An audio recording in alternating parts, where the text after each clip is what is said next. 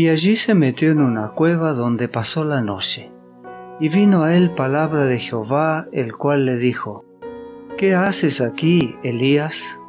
Él respondió, He sentido un vivo celo por Jehová, Dios de los ejércitos, porque los hijos de Israel han dejado tu pacto, han derribado tus altares y han matado a espada a tus profetas, y solo yo he quedado y me buscan para quitarme la vida.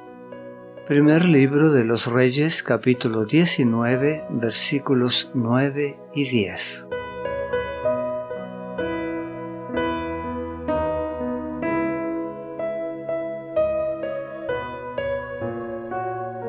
Aunque el lugar del monte Oreb al cual Elías se había retirado era un sitio oculto para los hombres, era conocido por Dios, y el profeta, cansado y desalentado, no fue abandonado para que luchase solo con las potestades de las tinieblas que le apremiaban.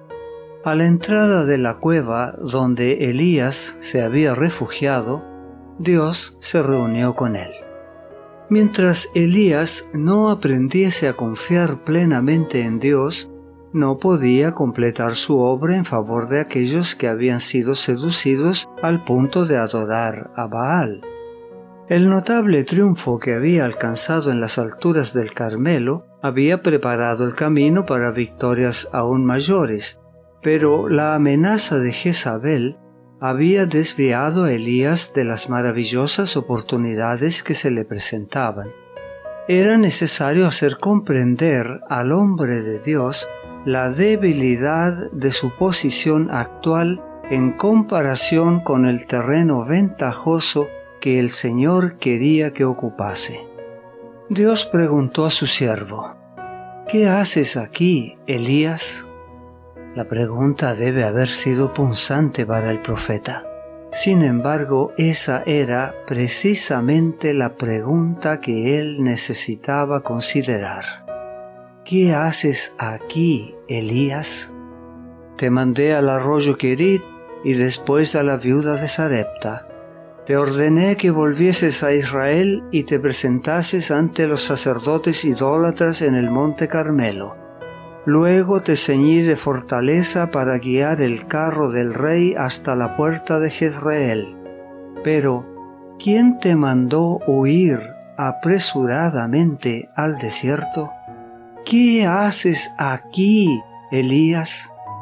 Con amargura en el alma, Elías exhaló su queja. He sentido un vivo celo por Jehová, Dios de los ejércitos, porque los hijos de Israel han dejado tu pacto, han derribado tus altares y han matado a espada a tus profetas, y solo yo he quedado, y me buscan para quitarme la vida. Elías no podía olvidarse de que había sido fervoroso en la obra del Señor, pero aún así el pueblo quería quitarle la vida. Este mundo es la tierra del enemigo y muchos están a su servicio.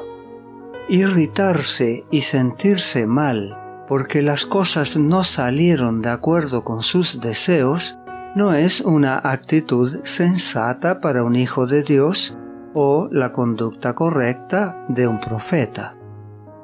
Elías necesitaba una nueva visión del poder de Dios y de su propia debilidad. El profeta debía recibir un nuevo concepto de Dios. Primer libro de los Reyes capítulo 19 versículos 11 y 12. Él le dijo, Sal fuera y ponte en el monte delante de Jehová. Y he aquí Jehová que pasaba, y un grande y poderoso viento que rompía los montes y quebraba las peñas delante de Jehová. Pero Jehová no estaba en el viento.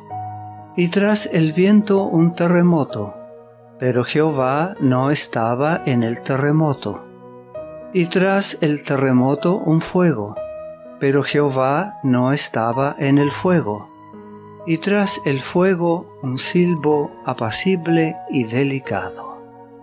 Todo eso concordaba con la agitación del espíritu del profeta.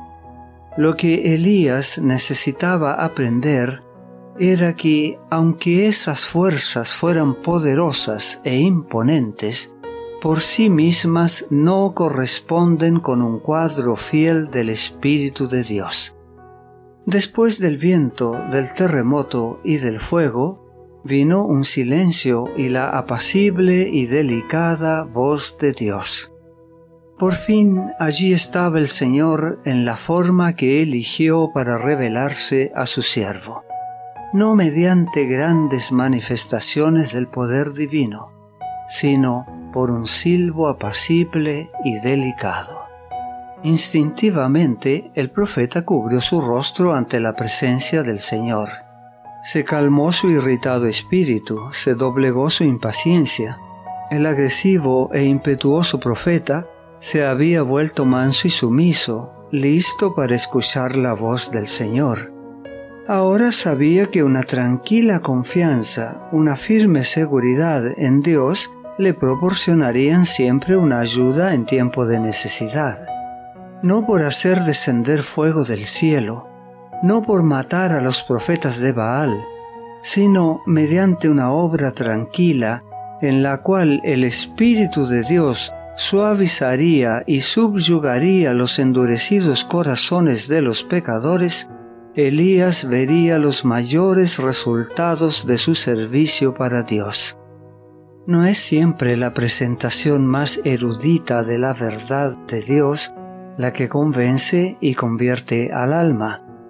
No es por la elocuencia o la lógica que son alcanzados los corazones de los hombres, sino por las dulces influencias del Espíritu Santo que operan silenciosa, pero en forma segura, en la transformación y el desarrollo del carácter.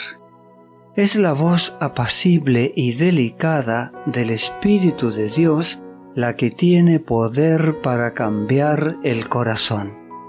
Y he aquí vino a él una voz diciendo, ¿Qué haces aquí, Elías?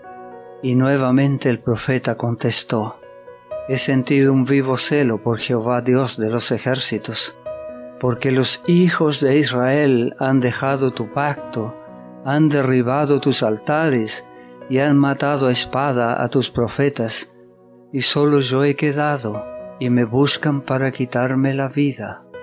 Primer libro de los Reyes, capítulo 19, versículos 13 y 14. El Señor respondió a Elías que los que obraban mal en Israel no quedarían impunes hombres debían ser elegidos especialmente para cumplir el propósito divino de castigar al reino idólatra. Debía realizarse una obra severa para que todos tuviesen oportunidad de colocarse de parte del Dios verdadero. Elías mismo debía regresar a Israel y compartir con otros la carga de producir una reforma. Elías había pensado que él era el único que adoraba al verdadero Dios en Israel, pero el que lee en todos los corazones reveló al profeta que eran muchos los que a través de los largos años de apostasía le habían permanecido fieles. Dijo Dios, Yo haré que queden en Israel siete mil, cuyas rodillas no se doblaron ante Baal, y cuyas bocas no lo besaron. Versículo 18. Son muchas las lecciones que se pueden sacar de lo que experimentó Elías durante aquellos días de desaliento y aparente derrota, lecciones inestimables para los siervos de Dios en esta época, marcada como está por el alejamiento general de lo correcto. La apostasía que prevalece hoy es similar a la que se extendió en Israel en tiempos del profeta. Multitudes siguen hoy a Baal al exaltar lo humano sobre lo divino, al alabar a los dirigentes populares, al rendir culto a Mamón y al colocar las enseñanzas de la así llamada ciencia sobre las verdades de la revelación. La duda y la incredulidad están ejerciendo su nefasta influencia sobre las mentes y los corazones y muchos están reemplazando los oráculos de Dios por las teorías de los hombres. Se enseña públicamente que hemos llegado a un tiempo en que la razón humana debe ser exaltada por encima de las enseñanzas de la palabra. Se declara que la ley de Dios, la divina norma de la justicia, está sin efecto.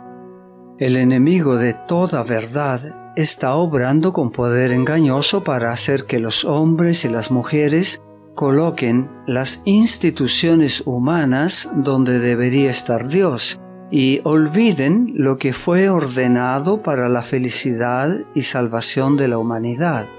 Sin embargo, esta apostasía, por extensa que haya llegado a ser, no es universal. No todos los habitantes del mundo son transgresores e inmorales, no todos han tomado partido por el enemigo. Dios tiene a muchos millares que no han doblado la rodilla ante Baal, muchos que anhelan comprender más plenamente lo que se refiere a Jesucristo y a su justicia, muchos que esperan contra toda esperanza que Jesús vendrá pronto para terminar con el dominio del pecado y de la muerte. Y son muchos los que han estado adorando a Baal por ignorancia, pero con los cuales el Espíritu de Dios sigue luchando. Estos necesitan la ayuda personal de quienes han aprendido a conocer a Dios y el poder de su palabra. En un tiempo como este, cada hijo de Dios debe participar activamente en ayudar a otros. A medida que los que tienen una comprensión de la verdad bíblica procuren descubrir a los hombres y mujeres que anhelan luz, los ángeles de Dios los acompañarán. Y donde vayan los ángeles, nadie necesita temer avanzar. Como resultado de los fieles esfuerzos de obreros consagrados, muchos se volverán de la idolatría a la adoración del Dios vivo muchos dejarán de tributar homenaje a las instituciones humanas y se pondrán intrépidamente de parte de Dios y de su justicia. Mucho depende de la actividad incesante de los que son fieles y leales, y por esta razón Satanás hace todo lo posible para impedir que el propósito divino sea realizado mediante los obedientes. Él induce a algunos a olvidar su alta y santa misión y a hallar satisfacción en los placeres de esta vida.